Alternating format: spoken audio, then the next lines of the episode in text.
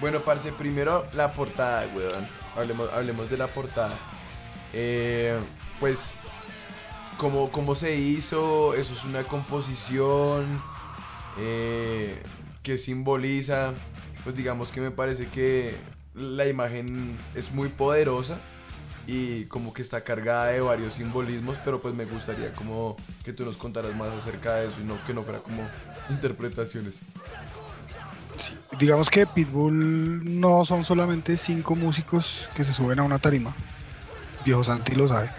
Eh, es un grupo de personas que tienen que trabajar, así tiene que funcionar una banda.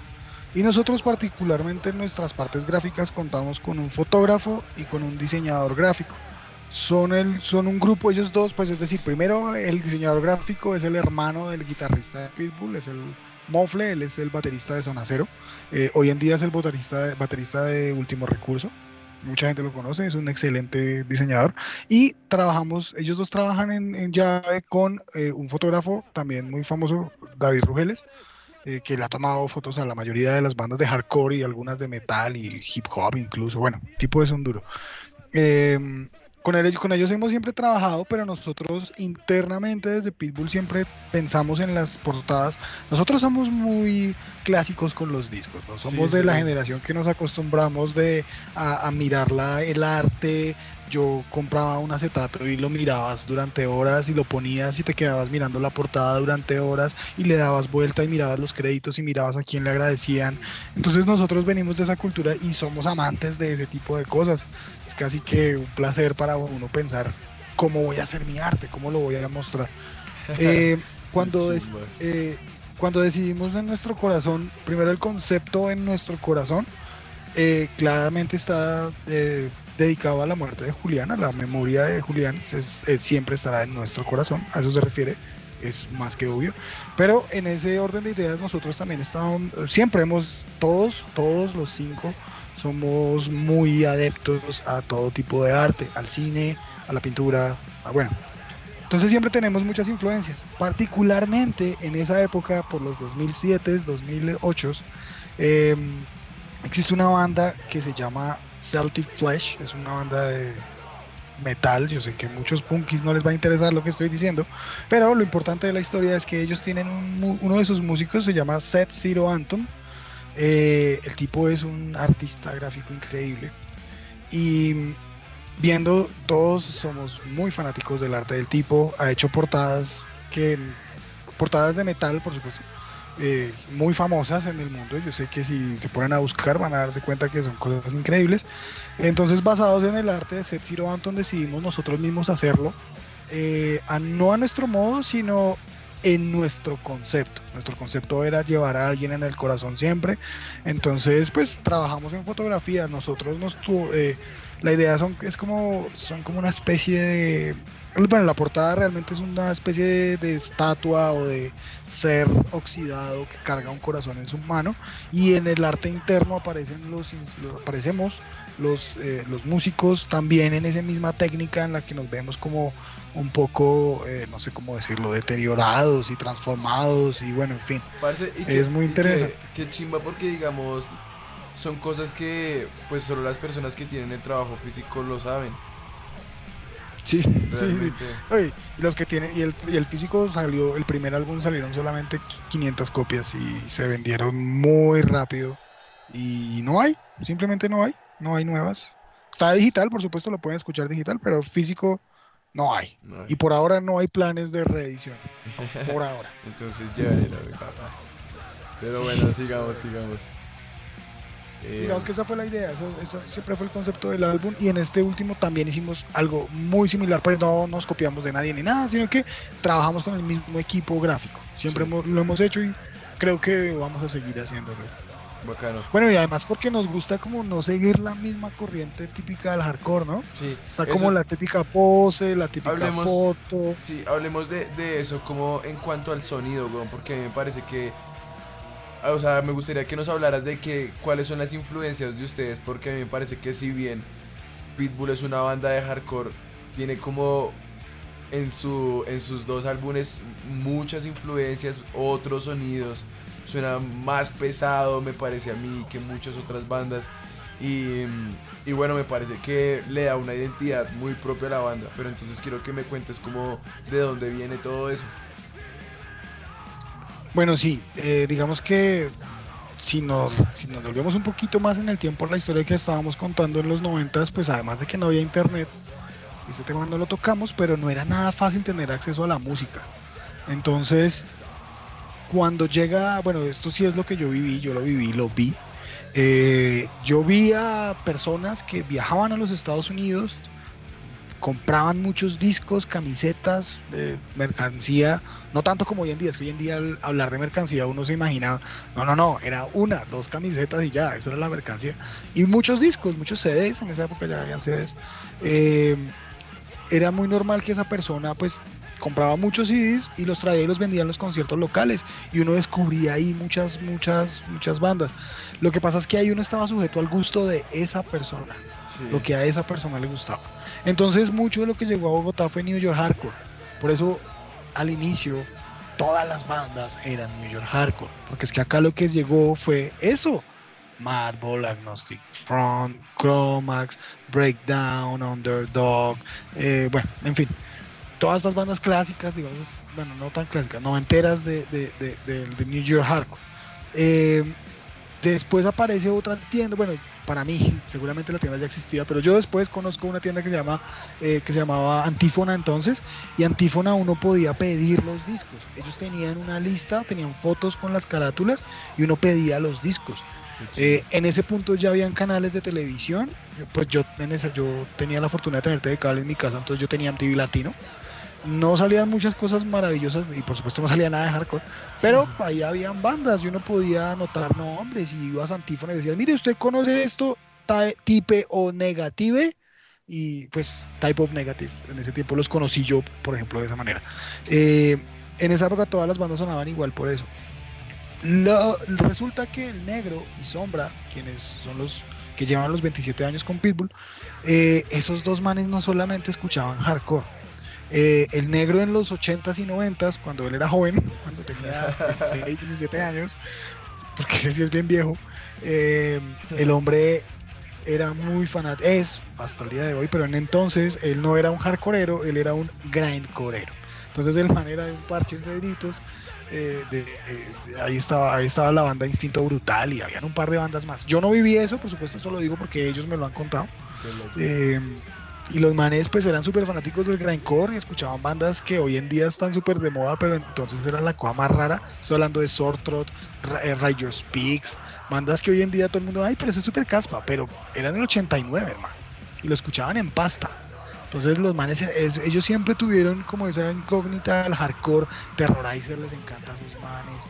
Eh, y dentro del mismo hardcore gringo, e incluso dentro del mismo New York hardcore, hay muchos tipos de bandas. Hay bandas de punk, hay bandas más emocionales y hay bandas muy metaleras. No Innocent Victim, eh, bueno, en fin, eh, hay muchas bandas que, que, para ellos eh, mostraban un sonido muy metalero, que no era solamente el hardcore. Youth Crew, tupa, tupa, tu caca, tu caca, tupa, tupa, tupa, tupa, no es eso era más metalero, tenía mucho trash, eh, rozaba, pues digamos, Chromax también lo hizo, como que estuvo rozando siempre entre el hardcore y el trash que llaman crossover. Bueno, en fin, es, por eso. Es, una cosa o la otra. Entonces, como que Pitbull siempre se fue por ese camino, empezó a tomar el metal más, a diferenciarse un poco más de otras bandas locales que se estaban yendo más por el New York Hardcore, por lo que era Madball, Agnostic, toda esta onda está muy bien, a mí me encanta. Eh, pero pues no es lo que quería tocar el negro y Sombra en particular. Ellos querían irse como al lado más extremo. Yo siempre escuchando death metal y ellos les encanta mucho el metal y siempre fue, no es una moda de hoy en día. Desde los 80 lo hacen. Eh, yo tengo la teoría de que Pitbull son unos metaleros que tocan hardcore. Siempre lo he pensado. y, la gente... Sí, sí, sí, es, eh, nuestras influencias siempre va a ser metal. Por supuesto que trabajamos, vivimos y trabajamos en pro de la escena hardcore, del movimiento hardcore bogotano, colombiano. Nos movemos en esta escena eh, con estas bandas locales, pero tenemos un corazón muy metalero. Nos gusta mucho, pues los guitarristas utilizan muchas técnicas de metal Eh, nos gusta también, pero a la vez no nos gusta complicarnos la vida y dárnoslas de muy técnicos y que toco muchas pepas y hago muchos solos y hago los downstrokes más rápidos del planeta. No nos interesa eso. Es más como la furia, la velocidad hasta donde hay que llevarla, hasta donde nuestro baterista llega. no hacemos blast beats, no nos interesa eso, no nos interesan voces de marrano ni nada de ese tipo de cosas. Eh, los digamos elementos como los beatdowns Pitbull los tiene, pero los tiene antes de que se volviera moda. Particularmente el beatdown se convirtió casi que en un género donde las bandas solamente hacen beatdowns y ya. No, eh, no, si usted escucha un álbum de Hatebreed del 2001, está lleno de breakdowns y no es un breakdown, es una banda de hardcore. Entonces eso fue como también un camino que nosotros en un, en un inicio y que se nota en ese álbum del 2008 en, en nuestro corazón, se nota mucho, por ahí hay unos cuantos breakdowns cuando hacer breakdowns no era tan cool como hoy en día. Por eso hoy en día sonamos muy cool. no mentiras, hoy en día son, nuestros breakdowns suenan ridículos de lo que hacen los breakdowns los muchachos de El Gen o esos géneros hoy en día. Sonamos como gaticos ronroneando al lado de bandas nuevas. Pero pues parce, no, esa es la vieja escuela, weón. Esa es la vieja escuela. Y pues y ahí, de ahí vienen todos al, al final del cabo. Eh, parce, hablemos de las canciones, weón. Eh, ¿Qué canciones le gustan a usted? ¿Cuál es como su favorita? A mí lo personal, yo... ¿Del primer álbum? Sí, yo, a mí lo personal, yo le había contado, a mí la que más me gusta es la de Mientras Caminas, weón. Parece gran tema, weón. Instrumentalmente es muy brutal, weón. Pero, ¿a usted cuál es la que más le gusta? A mí, pues, es muy chistoso.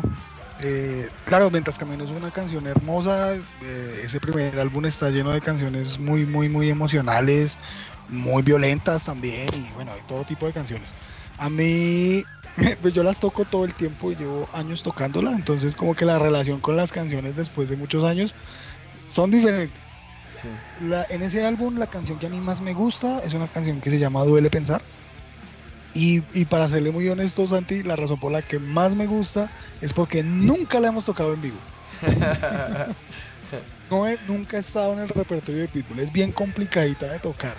No es por eso por lo que no la tocamos, sino porque, no sé, llega un punto en que uno dice, tenemos que pegarles a los hits como Mientras Camino, por ejemplo, a la gente le gusta mucho usted no es el único que le gusta mucho, a mí, a mí también, o sea, es una canción dedicada a las mamás, pero eh, vuelvo y le digo, sé que los músicos que me escuchan me van a entender, uno después de muchos años de tocar una canción, tiene una relación extraña con las canciones, empieza a relacionarse de una forma diferente. No, no estoy diciendo que le tenga fastidio ni que no me guste, no para nada, me la sodo y me vuelvo loco cuando la toca. Cuando la tocamos, los que han visto a People saben que me vuelvo loco, me les tiro encima y bueno, en fin. Eh, pero la relación es diferente, es como una relación profesional. Uno tiene una relación profesional con las, con las canciones y una, una relación emocional. Yo cargo la relación emocional particularmente con las canciones que nunca tocamos. Sí, parche, güey. Parce, ¿y cómo fue tocar ese álbum? ¿Cómo, como cuando lo sacaron? Eh, de momento, lanzamiento, eh, no sé, weón, ¿cómo fue todo ese proceso para ustedes, parce? Ese ha sido eh, el álbum más difícil de grabar, creería yo. Eh, lo grabamos en las vísperas, de, estoy hablando de unos dos, tres meses después de la muerte de Julián. Eh, lo grabamos en el, en, el, en el ataque que sufrimos en el que Julián fue asesinado. Nuestro cantante Daniel Vega también fue muy mal herido. Él también casi que pudo haber muerto. De verdad lo salvaron. entonces él necesitó mucho tiempo de recuperación porque pues él tuvo unas heridas terribles, él tuvo siete puñaladas diferentes en su cuerpo, le hubo, voy a decir, un médico que me escuche me va a escupir, discúlpeme señor médico si me está escuchando, pero al si algún médico me escucha, escríbame, qué increíble. sí. sí, sí, sí. Gracias, señor médico, por estar escuchando. Eh, el hecho es que al tipo le. Eh, voy a decir ahora la, estupidez. Le apuñalaron los pulmones. Yo sé que no es eso. Es algo como la pleura. La pleura fue a. Bueno, los médicos entienden. El hecho es que su, eh, su, su, aparato respiratorio no quedó funcionando igual. Y pues, si hay algo que necesita un cantante de hardcore es su aparato respiratorio. Entonces al tipo le tocó una recuperación muy larga Grabamos el álbum a pedazos, por supuesto. ese primer álbum fue bastante complicado grabarlo porque Julián no estaba, porque estábamos muy tristes, porque nos tocó completar cosas que él había dejado a mitad de camino y el negro solo le tocó hacerlo. Eh, en ese punto nos convertimos en una banda de cuatro músicos y estuvimos así durante dos años. Es decir, grabamos el disco, lo vendimos, hicimos el lanzamiento y tocamos cuatro años siendo solo cuatro músicos, sin Julián. Eh, el lanzamiento fue maravilloso, fue en La Mama, recuerdo que trajimos a Grito de Medellín, lleno hasta las petacas, pues hay videos. El video que está ni un paso atrás del YouTube de, en el YouTube de, Pitbull es grabado ese día, esa locura que la gente no cabe y están, hay sándwich de personas. Hay slam sobre el slam, la gente salta sobre la persona y la persona que está encima en el slam le cae otro encima y otro encima es maravilloso. Ese video es muy áspero. Hagamos, hagamos, eh, hagamos un paréntesis para hablar de esa canción. De, ni un paso atrás, como de dónde salió, cómo es la historia, como. Porque, parce, eso es como mítico ya después de tantos años, weón. O sea, cuando uno llega al hardcore, pues llega esa canción. Sí, eh, em, por supuesto, ah, cabe aclarar que yo no estaba entonces. Esa canción fue, eh, fue compuesta, entiendo, bueno, fue grabada en el 2002 en Sirio Producciones, en un estudio que ya no existe. Eh, yo, bueno, ellos, no hablan, digamos que no hablan de cómo fue que la hicieron. La historia que sí me sé es que no tenían muy claro lo que iban a grabar ese día. Es decir, había un par de riffs, había un coro y eso era todo. Y ellos llegaron al estudio a improvisar. Eh, el intro que tiene esa canción, esa canción tiene un intro de unos 40, 50 segundos. Eso fue un, eso fue un riff que el negro se lo sacó del culo. se lo sacó del culo en el estudio. Y pegaron los otros riffs que tenían. Eh, en esa época tenían un cantante, yo, yo, lo conozco, el tanque, eh, Carlos Troncoso, un saludo para el man si nos está escuchando desde Noruega. En serio, el man está allá. Em, y el hombre, pues hizo su letra que ya estaba hecha. Eh, entiendo que la escribió él solo, solo el tanque. Esa es una, esa es una canción hecha solo del tanque. El cuento desde el hijo de puta infierno es un invento del negro. Hasta el día de hoy lo patenta. Eh, es pues casi que sal de dónde salió, pues porque ellos siempre quisieron diferenciarse de las demás bandas de hardcore de Bogotá, que en esa época estábamos bastante inclinados por el New York Hardcore, porque no se escuchaba más, porque no llegaba mucho más. Eh, entonces digamos que ellos siempre intentaron diferenciarse y hasta el día de hoy han intentado diferenciarse de todas las bandas, siempre. Ellos, eso es casi que una regla para el negro. Porque son de la misma generación, él no quiere, no es que diga que esté mal lo que los demás hacen, simplemente no quiere usar su fórmula, queremos usar nuestra fórmula. Entonces, es decir, venimos desde el hijo de puta infierno, fue decir, no estamos diciendo somos unos niños bonitos que no tomamos alcohol y no comemos animalitos. No, era, ¿sí me entienden? Fue, otra forma. fue otra forma de presentarse que creo que fue maravillosa porque hasta el día de hoy funciona. Qué chimba, güey. Sí, muy áspero. Parce, y, y bueno, pasemos al vida, según entiendo como cuánto tiempo fue entre álbum y álbum. Pues digamos en cuanto a la composición, porque, o sea, o sea, en cuanto a la composición se demoraron mucho en, o cómo fue este proceso, cuéntame. Eh, bueno, digamos que a diferencia de nuestro corazón, en nuestro corazón se tardan. Yo entro a los últimos dos años de trabajo, pero ellos lo hacen como en tres. Cuando yo entro habían un par de canciones, yo llego y completamos las otras 10, 12 canciones que tiene el álbum. En vida, eh, como les contaba ahorita, Pitbull fue una banda de cuatro miembros durante dos años, es decir, 2007, 2008 hasta el 2009. Eh, en 2009 decidimos que Pitbull es una, pues para sonar pesado, esto es un truco, para sonar realmente pesado y gordote es bueno e importante tener dos guitarristas, un melódico y un, principal. Eh, Julián Prieto siempre cumplió esa, labor. Cuando murió decidimos que no entraba nadie, pero en ese punto se hizo necesario. Ya en vivo, los shows en vivo tenían que sonar más fuerte. Pues son cosas de músicos. Santi y los músicos que nos escuchen entienden que uno, cuando no le suena bien, no le suena, hermano, y por favor, métame otro guitarrista para que viene más gordo. Eh, Santi lo sabe además que toca con, con, con un guitarro más. Eh, entonces la cosa es que entra un amigo de nosotros de toda la vida, quien en esa época estaba tocando en Ataque en Contra, el viejo Monkey, él entra en el 2009 y desde ese momento, desde el punto que él entra, empezamos a componer. Empieza a haber composición, empiezan a llegar maquetas. eh, la forma de composición de Pitbull es bastante compleja, por eso nos tardamos tanto. Digamos que desde el punto, eso fue de una, es decir, 2010 ya teníamos dos canciones nuevas, dos canciones que salieron en el disco del año pasado. es decir, en el dos, nosotros eh, tenemos canciones que, que- que las compusimos hace nueve años. Nueve años. ¿sí? Y las tocamos en vivo. Además, nosotros, nosotros utilizamos un recurso, bueno, yo no sé si lo vayamos a seguir a hacer con nuevos álbumes, pero con vida lo hicimos y nos funcionó. Nosotros tirábamos canciones nuevas que la gente no conocía, que nadie conocía, en shows grandes. Tirábamos canciones y veíamos cómo respondía la gente y así íbamos eligiendo las canciones que iban quedando en el álbum.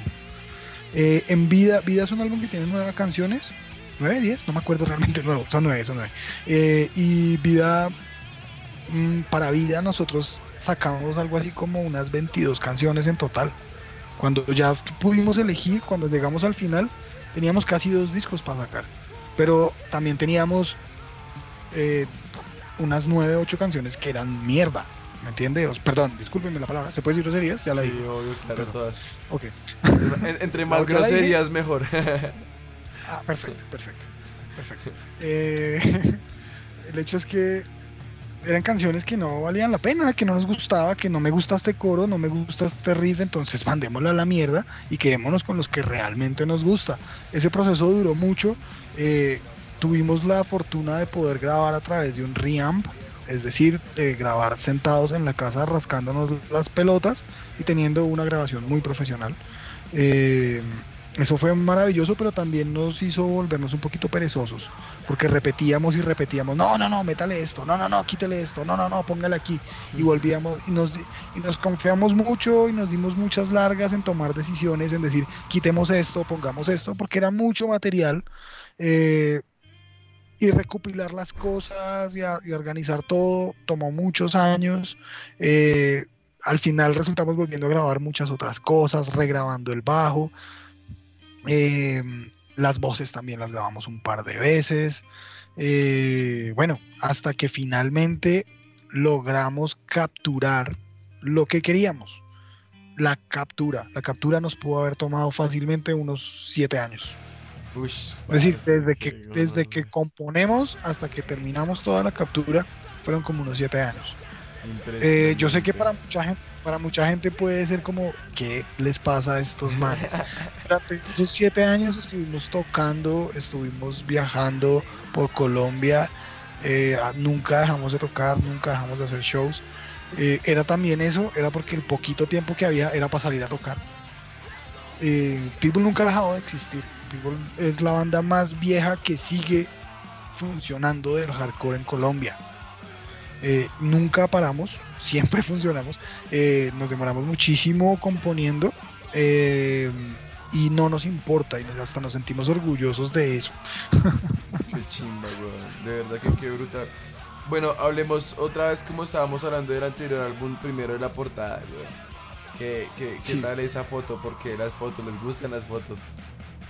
Sí, claro, sí, pues va lo mismo. Nosotros pues, somos unos apasionados y unos nostálgicos de, de- de- de las de las formas de arte que ya están mandadas a, extin- a extinción, como la fotografía, o incluso la, incluso el mismo rock and roll, hermano. Sí. Pero en fin, eh, ¿qué, qué pasa? Eh, el primer disco en nuestro corazón es un disco muy nostálgico, es un disco muy triste, es un disco lleno de rabia, es súper veloz, es decir, es muy rápido, se siente la voz, está llena de rabia, de ira, de inconformidad, de, en fin, de frustraciones. Pasábamos, eh, hablamos sobre un momento difícil que pasamos al perder un- uno de nuestros hermanos músicos, entonces eso lo muestra el disco. Llegamos con vida y desde el principio, a pesar de que sí, duramos siete años haciéndolo, pero la idea siempre fue, vamos a hacer algo completamente diferente, no vamos a salir con un- eh, en nuestro corazón volumen 2. Sí. Odio cuando las bandas hacen eso. a todos odiamos. Entonces dijimos, bueno, vamos a hablar ahora de la vida, hermano. Hablemos de, dejemos de hablar sobre la tristeza y lo, la añoranza de tener personas que han muerto en nuestras vidas, en sí, y más bien empecemos a celebrar estar vivos. Eh, em, y bueno, en eso giró, en eso giró todo por supuesto, las canciones. Este disco es mucho más conceptual que el anterior. Es decir, todo va a eso, todo va a celebrar la vida, como sea. Y el álbum, eh, particularmente, mm, el niño en la portada, pues empezando por ahí, en la portada sale un niño. Eh, ese niño es el, el hijo del negro, es decir, es el negrito junior, el viejo Jacobo. Él, después nuestra portada sale con los ojos abiertos y le quitas el disco sale con los ojos cerrados. Eh, la idea es como hablar de un poco el nacimiento de las personas. Cuando nacemos, estamos saliendo de una superficie y el chino está saliendo como de un lago sucio y súper cochino. Eh, es como celebrar eso, ¿no? Celebrar un poquito el espíritu de, estar vivos y que tenemos que vivirlo de alguna manera, hermano, y hacer algo con la vida. La vida no es solamente vivirla y ya, y tampoco es solo trabajar, no, para nada, en lo absoluto. Hay mucho más y a eso es a lo que le habla el álbum y a eso hablamos eh, en el arte también tratamos de pues como demostrarlo de alguna manera que el chino está viviendo, el chino está abriendo los ojos, está sobreviviendo de alguna manera. ¿Se siente que, este álbum es como una especie de la evolución del sonido de Pitbull? Definitivamente hay una evolución eh, en, los dos álbumes. Siento que este es mucho más evolucionado, empezando porque lo grabamos en la USA. Eh, y además porque nos tomamos más tiempo, lo hicimos más conscientes, eh, fuimos más conscientes de las estructuras de las canciones, por ejemplo. Aquí tiene que ir un verso, aquí tiene que ir un coro, aquí sí fuimos como hasta un poquito más pop es decir, en las estructuras me refiero, en las estructuras de canciones, eso es puro Ramones, hermano. Verso, precoro, coro, verso, precoro, coro, puente, sale. La verdad hicimos eso y vamos a simplificarnos un poquito más la vida porque el primer disco nos hijo de madre era velocidad, eran riffs, eran encabalgación, en fin, eran muchas cosas muy complejas, muy chimbas pero que a la hora de tocar en vivo uno dice, hermano, esto no, es difícil que me suene, necesito otro guitarrista para que me ayude, ¿sí me entiende? Sí. Entonces en este álbum dijimos, no vamos a ser tan brutos de meter, ponernos la soga al cuello, vamos a tocar una vaina que podamos tocar en vivo y que nos suene una chimba en vivo, suene perfecto. A, e, a eso fue que le apuntamos, entonces por supuesto hubo otra evolución ¿Hubo otra evolución? Sí, por supuesto. Nosotros no lo vemos como evolución, nosotros lo vemos como el proceso artístico al que llegamos a nuestra obra, que es normal. Y, siempre vamos a estar variando ese proceso. Qué pereza las bandas que todos los álbumes son iguales. Bueno, no mentiras, hay muchas que me Hay muchas que, que viva Motorhead, que viva Motorhead y así dice. Ay, parce, en el próximo arborito va a hablar de Motorhead. Mm. ¿Qué tal? ¿Qué tal? ¿Usted sabe harto de Motorhead? Bastante. hey, porque, podría... hey Lemmy porque podríamos hacerse algo el, capítulo. Eh, pero bueno, volvamos, volvamos a la entrevista. Eh, parce, em, hablemos ya como un poco como de las experiencias. Eh, si algo más bien después en otra entrevista con todos los Pitbull hablamos de muchas más cosas. Pero entonces, háblame como de tres experiencias que, que tengas marcadas con la banda de todos estos años dándole. Bueno, es maravilloso. Tengo muchas graciosas y que nunca se me van a olvidar y tengo otras inolvidables hermosas. Eh, por ejemplo, eh, recuerdo la primera vez que tocamos en Tunja, que fue como en el 2008, creo, 2007, 2008, eh, que por algún motivo llegamos tarde, parecía que no íbamos a llegar, llegamos como sobre el tiempo, la gente llevaba, no, de hecho, mucho más, la gente llevaba como una hora esperándonos en silencio en el lugar de concierto. Y cuando llegamos y entramos, la gente se volvió loca, solo de vernos. Llegaron, llegaron, no lo puedo creer. Nos tocaban y vinieron.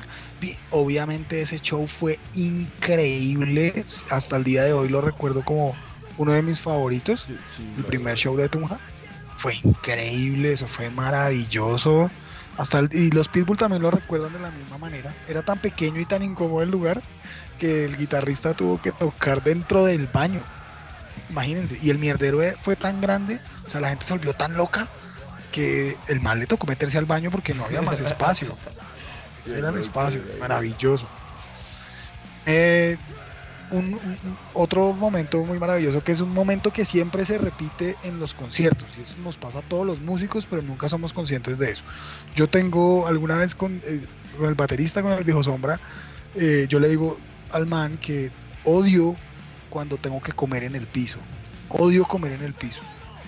Desafortunadamente no sé por qué hermano pero tener una banda significa estar comiendo en el puto piso todo el tiempo man entonces, en todo concierto usted se ve en la situación de que le traen un refrigerio, le traen algo y ¿dónde se lo va a comer? En el piso. Entonces, siempre que estamos sentados en el piso comiendo algo, volteo a mirar a Sombra y le digo, comiendo en el hijo de puta piso. Siempre. Siempre me acuerdo de eso. Esa es otra, otra cosa, otro chiste interno que tenemos sobre comer en el piso. Es normal, es normal. No estamos en contra de comer en el piso, está muy bien, pero, pero pues nos gustaría una, una sillita, una mesita de vez en cuando. Eh, otra, otra, bueno, no sé, se me ocurren varias. Em, déjame pensar nomás. Eh, bueno, yo creo que sí, sí, tiene que ser eh, uno de los grandes conciertos que, en los que hemos tocado. Tal vez el primero más grande que tocamos fue Rock al Parque del 2010. tocamos un sábado a las 8 o 9 de la noche en el lago antes de Biohazard.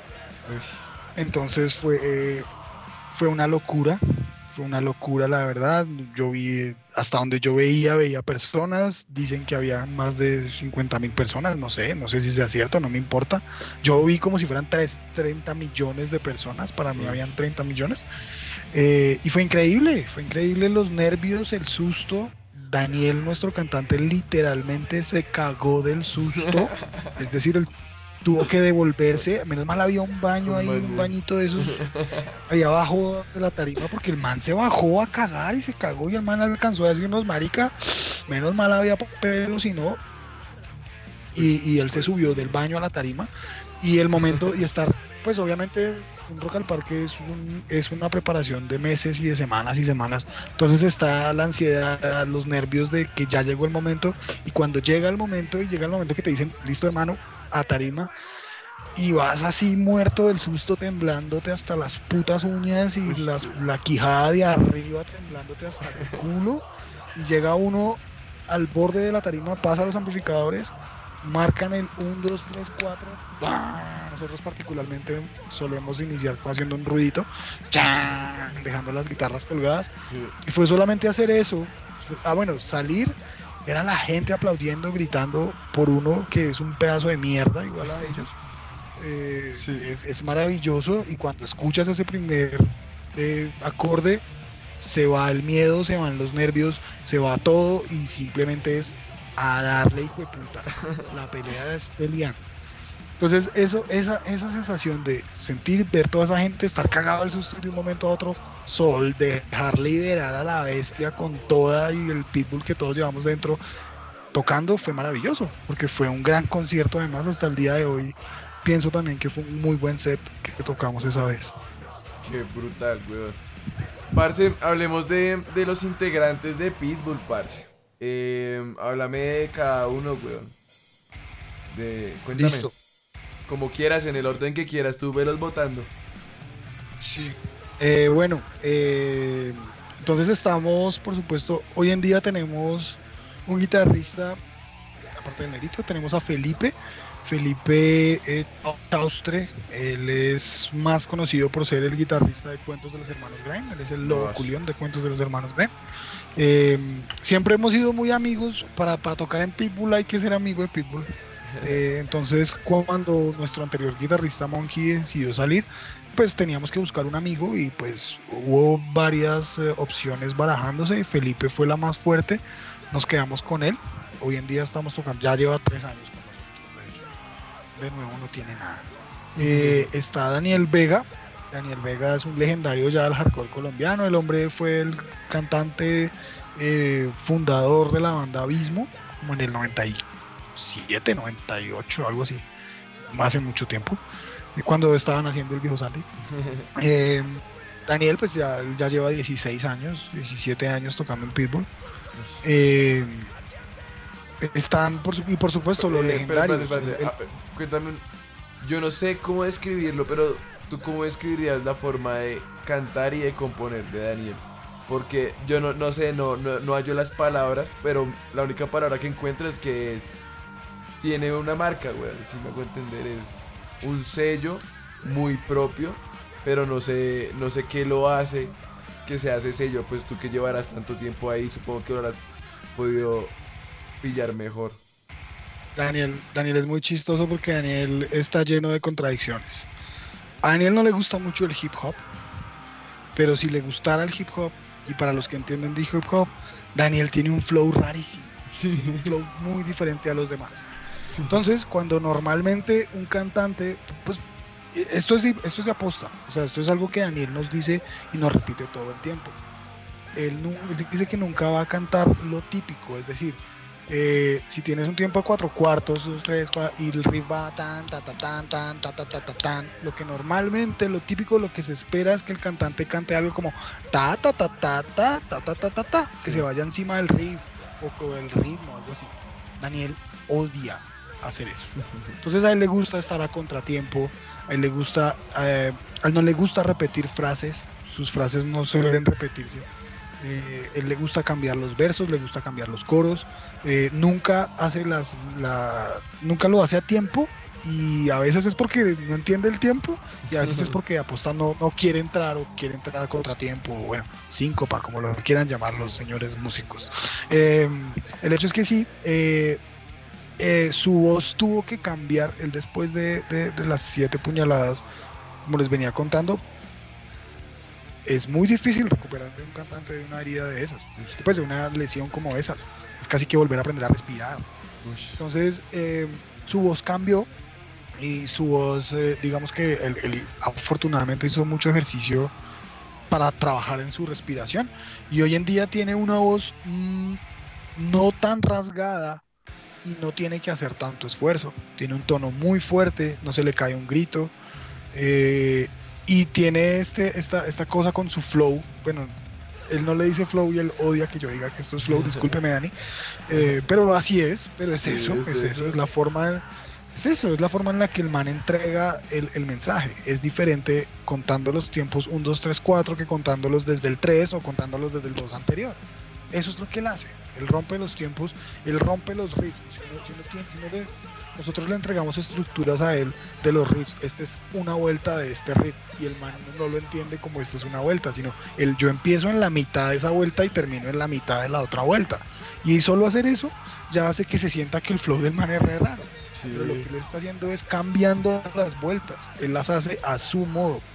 Es un MC que ni siquiera sabe que es un MC, el cabrón. Saludos. Saludos para MC Dani. Bueno, parce, eh, vamos con Bueno, los dos faltan, legendarios. faltan los legendarios. los legendarios. Bueno, el viejo Sombra, el baterista del hombre lleva 27 años en esta vaina.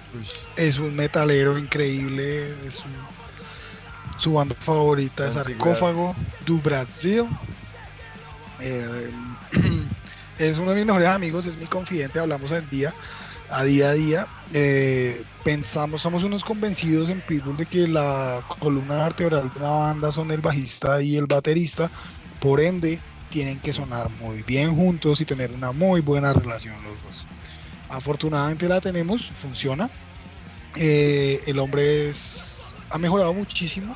Nunca estudió, bueno, sí tuvo, sí tuvo profes eh, de batería, pero eh, a lo que voy es que el man durante mucho tiempo no estudió y llegó a un punto en que Pitbull le exigió subir muchísimo su nivel, al punto que hoy está tocando muy bien y tiene un nivel altísimo, altísimo. brutal, Y esto es como también un, eso, eso también es como un consejo para la gente nueva o joven que está teniendo bandas, nunca dejen de tocar así no tengan bandas para que su nivel no baje, porque es muy gratificante uno llegar a sus 30 y pégueles, 40 y pégueles, llevando muchos años tocando y siendo consciente y objetivo de que tienes un buen nivel en tu, en tu instrumento porque te has dedicado a darle a esa vaina. Sí. Entonces digamos que el, el sombra y el negro, estos dos manes tienen toda la cancha en tarima, en estudio. Los manes se la saben todas, la han tocado en todas. El negro Pitbull, eh, yo le digo la, la, la enciclopedia del rock y Tacho, metal. Tacho, pa- paréntesis con, con sombra, güey. Para, para los que no saben, Pitbull ah, eh, semanalmente, eh, muy seguido, está haciendo unos live en Facebook. Y, y para los que hemos seguido los live, nos hemos, pues, y no conocíamos muy bien la banda, nos hemos percatado que Sombra es como todo un misterio.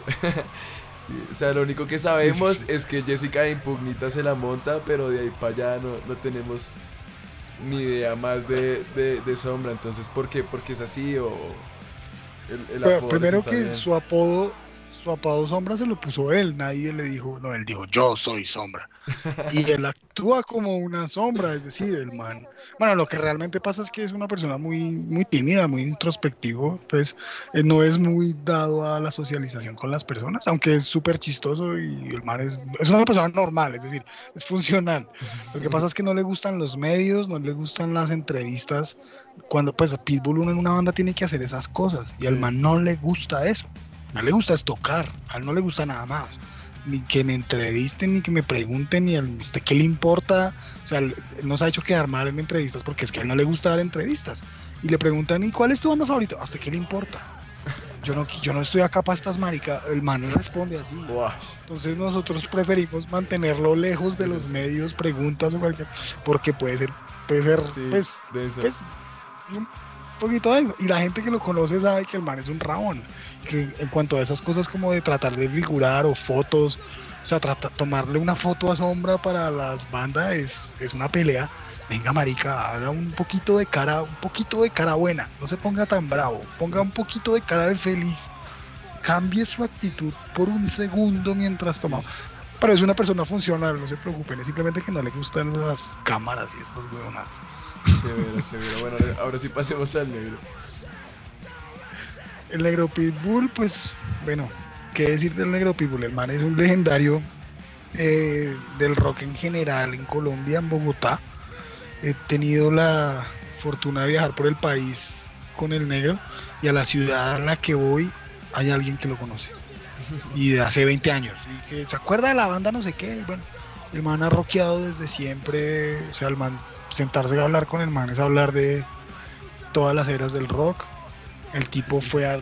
Hable, diga usted un concierto de rock que se haya hecho en Colombia y el man fue. O sea, con decirle que fue al, al concierto de Quiet Riot, que fue en el 88, creo. El man fue. El man fue teniendo como 18 años. No mentira, no sé cuántos tenía. Pero. Pero el hecho es que el huevón fue, o sea, empezando por ahí, sí, la, la raíz del man viene desde la época en que el rock era Black Sabbath, Deep Purple. Sí, cuando, como cuando uno escucha a los cuchos de Medellín diciendo eso, que es que solo había eso, él era así, él es uno de esos. Lo que pasa es que el man escucha muchas cosas, metal, rock clásico, hard rock, hermano, lo que usted quiera preguntarle, el man lo conoce. Da la casualidad que el hardcore llegó, les gustó, les enamoró, les gustó la forma en la que se entrega el mensaje, el mensaje que se da. Lo- digamos que ellos siempre me han dicho, les, siempre les enamoró, muchi- les enamoró muchísimo el hardcore, que era bien underground y que casi nadie conocía esa vaina. Que todo el mundo asociaba hardcore con el porno, o que de hecho hay gente que nunca había escuchado esa palabra en su vida. Qué loco. Eh, entonces digamos que ellos fueron como muy punta de lanza de muchas cosas que para nosotros ya otras generaciones que llegamos después es normal, como hablar de es que a mí me gusta el crust, pero también me gusta el D-Beat, pero me gusta un poquito más el Swedish Death Metal, pero si me entiende, Sí. el man escucha de todo, hoy en día ya es normal, pero en esa generación no era tan normal que hubiese gente así. No, pero mira ¿Me que igual yo también siento que de momento los cuchos saben o son como como fueron de esa generación como tú me contabas de coger el el, el ma- el material y pillar todo los agradecimientos la disquera tan eso hoy en día hay mucha gente que no lo hace como por la inmediatez, weón. O sea, como porque consiguen la música, no sé, por YouTube. Y YouTube te brinda a ti la, no sé, la carátula y, y ya, digamos que son pocos los que por lo menos se ponen a mirar lo que hay más abajo en la descripción. Pero pues más allá de eso... Con, respe- con Sí. respecto a eso, tengo una, una cosa súper chistosa para contarles. Yo soy muy fanático de una banda que se llama Integrity. Los conozco como en el 99, no, en el 2000, con el, en el álbum Integrity 2000. Y miren que yo nunca supe cómo se veían los manes de Integrity hasta que tuve internet como en el 2004 2005. Pero durante muchos años, yo, y los manes, porque en sus álbumes no salen fotos de ellos. Yo no sabía cómo se veían. Yo me imaginaba cómo se veían los manes de Integrity. Y cuando finalmente los vi, eran completamente diferentes a lo que yo me imaginaba. y me pasó varias veces, me pasó con varias bandas. Con varias bandas me pasó eso. Hoy en día no pasa eso. O sea, solamente da el clic y ya le sale foto y el Facebook del tipo y la puede conseguir la foto de, de la mujer del bajista en dos minutos. ¿Cuál hagamos esa reflexión, parce, ¿cuál, ¿cuál crees que realmente, o cuáles son como las diferencias más puntuales que tú ves de, de la escena cucha vieja escuela de ustedes a, a lo que hay hoy en día? Pues digamos que el COVID cambió todo, ¿no? Pero digamos antes del COVID, por lo menos un poquito. Bueno, eh, primero, primero pienso que en las dos generaciones está mal generalizar, es decir, decir, estos hacen esto y estos no. Hay de todo, ¿no? Lo que voy a, lo que voy a nombrar sucede en ambas generaciones. Pero pienso que digamos las nuevas bandas ya vienen con el chip completo, es decir, ya saben que necesito un YouTube, necesito una plataforma, necesito Facebook, necesito un Instagram, me voy a mover por acá, voy a vender mi mercancía por acá y voy a subir a estas plataformas mi música y voy a voy a hacer mis videos de esta manera, o sea, ya vienen con todo el chip completo, ya saben cómo es. A las bandas anteriores, los que venimos de otra generación, digamos la generación más análoga, nos ha costado mucho trabajo ese paso, en, en, convencernos de que, oiga, hay que tener un Facebook y hay que publicar diario en el Facebook. Oiga, y hay que tener un Instagram y ponerles fotos bonitas a la gente porque a la gente le gustan las fotos bonitas en Instagram. ¿Sí me entiende? Ese tipo de pendejadas a los viejos, a los cuchos, nos cuesta más. Eso no quiere decir que a todos los jóvenes les vaya muy bien en las redes sociales o algo así. Al contrario, hay unos que son súper vagos y no hacen ni, perdón, no hacen mucho. Em, el hecho es que, si me entiende, e, es como muy diferente. Lo que sí noto es que también las generaciones nuevas se vuelven suelen volverse muy tendencieras. Yo no yo pienso que es por porque no está este mismo esta misma nostalgia de, "Oh, mira mi disco, me encanta la portada." Eso como que ya no, ya es como quiero escucharlo y no me gusta. Antes nosotros nos tragábamos la música porque es que no había más. Y uno escuchaba muchas bandas y canciones que a la final uno podría decir como, "No me gusta tanto esta canción." Pero la escucho porque es que no hay más, porque es la octava canción, a mí me gusta la novena y la décima, entonces tengo que escuchar la octava. Hoy en día no, hoy en día no me gusta la nueve, pues me voy para la diez, ¿sí me entiende? Hoy en día de hecho ni siquiera trabajan con con álbums, hoy en día lo que vende son los sencillos y las bandas nuevas, los muchas bandas nuevas de hardcore lo que intentan es pegarle y volverse virales con un videoclip. Porque eso sucede, o sea, ha funcionado en el mundo del hardcore, bandas de otros países funcionan así, se vuelven famosas porque se sacan un videoclip, una chimba, le metieron un billete, una buena producción y se vuelven virales y se vuelven famosos. sí, yo, siento que digamos, así como tú hablabas que a veces en esas épocas estaba condicionada la escucha de la música según el gusto de la persona que la trajera. Yo a veces siento, parce, que eh, esas tendencias se van formando precisamente por el algoritmo, weón. Y, digamos, es una teoría que tengo, pero a veces me pasa que de momento, me meto a YouTube y me aparece una banda así de sugerencia. Y ah, qué chimba de banda, la escucho. Y de momento, a la semana, semana y media, comienza varias personas de mi círculo de redes a postear la banda, güey. Y es como, marica, que gonorrea, parce. O sea, realmente esa mierda también está controlada desde ahí, weón. Claro, así funciona, así funciona. Si tú, si tú tienes un gusto particular, a los tuyos que gustan de lo tuyo va a parecerle eso mismo que les gusta. Es así de sencillo. Ahora, lo que pienso es que nosotros como músicos no estamos explotando eso de una forma que nos convenga. Eso sí, eso sí me parece preocupante. Deberíamos estar como más conectados todas las bandas, digamos, es un ejemplo. Las bandas de punk de Bogotá, cuando publiquemos un video nuevo, pongamos el hashtag Punk Bogotá para que todos salgamos en el mismo parche, por ejemplo, ¿no? Es, es algo que se me ocurre. que creo que los músicos no lo estamos explotando de la mejor forma. Creo. Es cierto. O por lo menos los músicos de acá, weón, por lo menos los colombianos. Sí, exacto, sí. Eh, bueno, no, pues eh, si pudiéramos aquí podríamos seguir hablando mucho tiempo y pues sería chimba como aprovechar para que esto sea una primera parte y en algún momento pues poder hacer una segunda parte con todo el parchecito. Y, pero antes de que nos vayamos, quiero que nos cuentes qué, se viene para Pitbull, que en qué están trabajando, cómo va todo.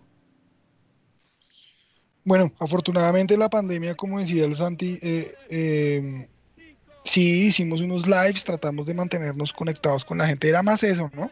Como tratar de mantenernos conectados nosotros los músicos de Pitbull porque nos queremos mucho y, no, y la idea de estar separados y no vernos cada ocho días era duro.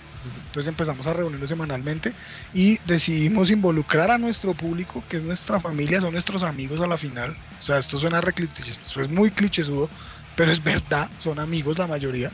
Eh, entonces, pues como de alguna manera reunirnos semanalmente, lo hicimos y lo que resultamos haciendo fue tratando, es, fue uniendo y, los anzuelos de mu eh, perdón, eh, no son anzuelos, los de la cadena. Eh, en fin, ustedes me entienden, hacer una cadena muy fuerte y cada una, lo hicimos con muchas bandas nacionales y funcionó.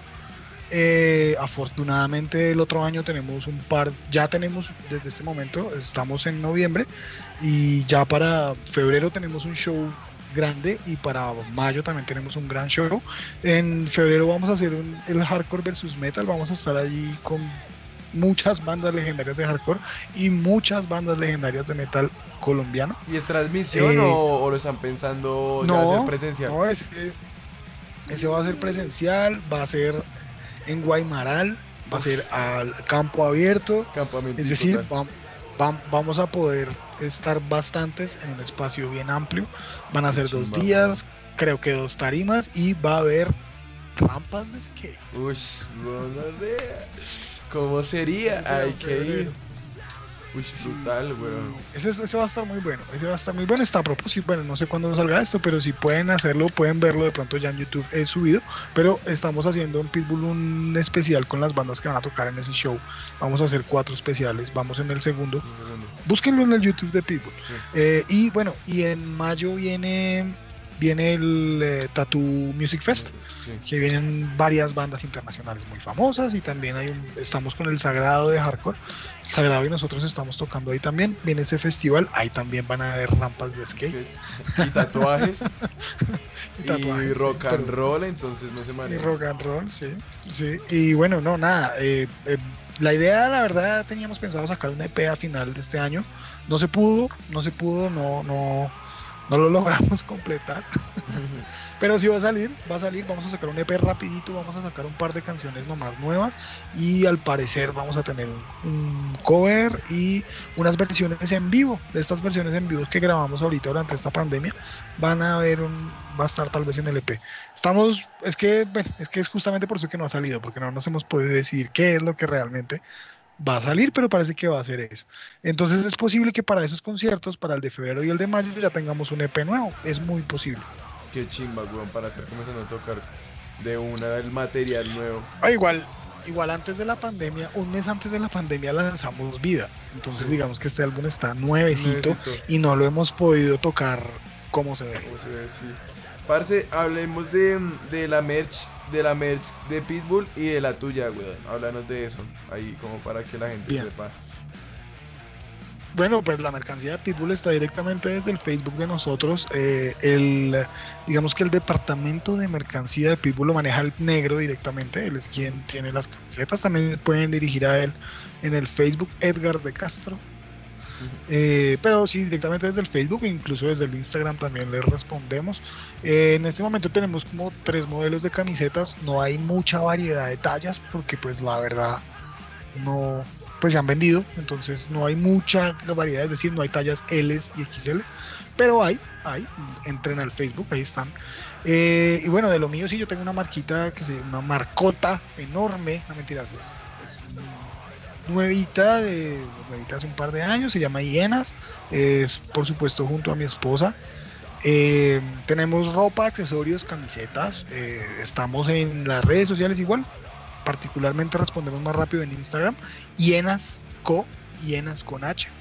Eh, tenemos promoción, siempre hay promociones y si usted me escribe y me dice, si se mete al, Instagram de Hienas y me dice que es escuchó que nombramos a hienas en el podcast de Subterránea, le voy a dar un descuento porque yo soy el que responde y le voy a dar un descuento por lo que vaya a comprar. Ahí está, comprometido. Ya está, ya está. Voy a ponerme a darle bombo para que la gente se ponga la 10. Solamente los tres primeros, no bueno, parce, qué chimba, weón.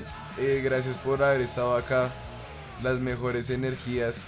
Eh, espero poderlos volver a tener pronto en este espacio, pero pues por lo menos que ya nos podamos ver presencialmente sería mucho más chimba eh, hacer ese tipo de formato. Y, pues nada, weón, gracias por haber estado acá. Realmente para la gente que no conoce a Vlad es como un sensei del hardcore aquí en Bogotá. Y, y pues en algún momento haremos alguna cosa, algún especial, alguna vaina.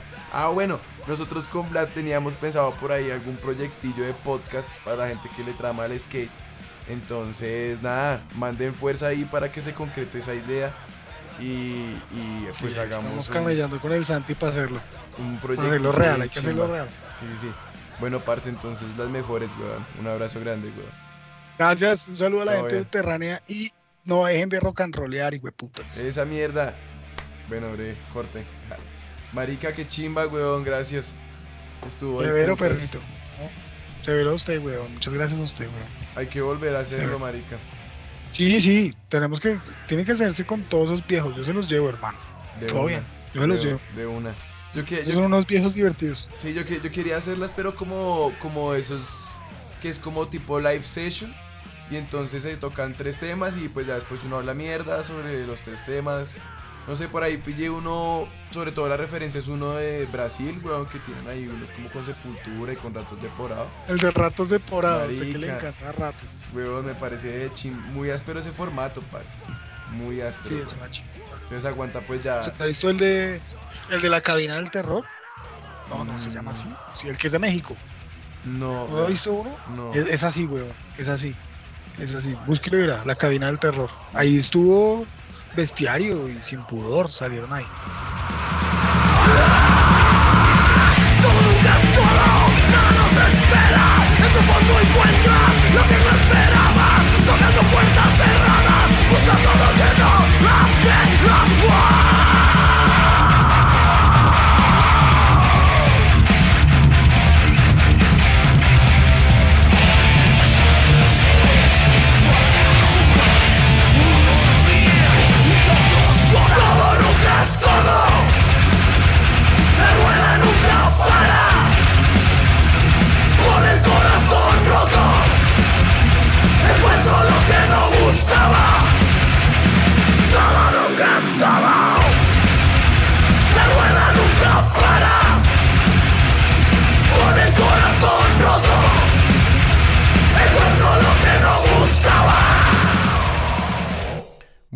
Parceros y parceras, espero que les haya gustado este podcast. Para mí es todo un honor, eh, un placer tener aquí a Vlad. Cuando estaba como en octavo grado, conocí a su hermana cuando estaba en el colegio. Recuerdo que nos había hablado que tenía un hermano que tocaba en una banda de hardcore que se llamaba Pitbull. Y todos en esa época fue como, wow, qué chimba. Y, pues bueno, muchos años después, gracias a, a La Madriguera, que es un fanzine de skate de Bogotá, eh, que les recomiendo mucho. Tienen sus dos primeras ediciones en internet. Eh, gracias a ellos nosotros aparecimos en la primera edición Deficit y Pitbull. Entonces ahí pues nada, volvimos a hacer contacto. O no volvimos a hacer contacto, sino que por primera vez hice contacto con el hermano de una compañera de hace mucho tiempo. Eh, pero pues bueno, por algo pasan las cosas y, y me parece una chimba. Eh, espero que les haya gustado. Quiero agradecerle a Vlad. Le mando un abrazo grandote a, él y a toda la familia Pitbull. Eh, las mejores. Espero que sigan rompiéndola con todo lo que hacen. Y pues nada, ya saben que si quieren regalar algo de Navidad, métanse a la página de la marca de Vlad que se llama Hienas. Ahí puedes meterse y si la compra es por un, un por alguien que escuchó este podcast, les van a hacer un descuento. Entonces ya saben que si no saben qué regalar para Navidad o para los cumpleaños de diciembre, ahí está. Y, pues bueno, les conviene. Entonces nada, un abrazo a todos y todas. Se viene el otro episodio con Arbolito Podcast, nada más ni nada menos que los grandiosos Motorhead. Y nada, cuídense las mejores y escuchen mucha música, y putas. Un abrazo.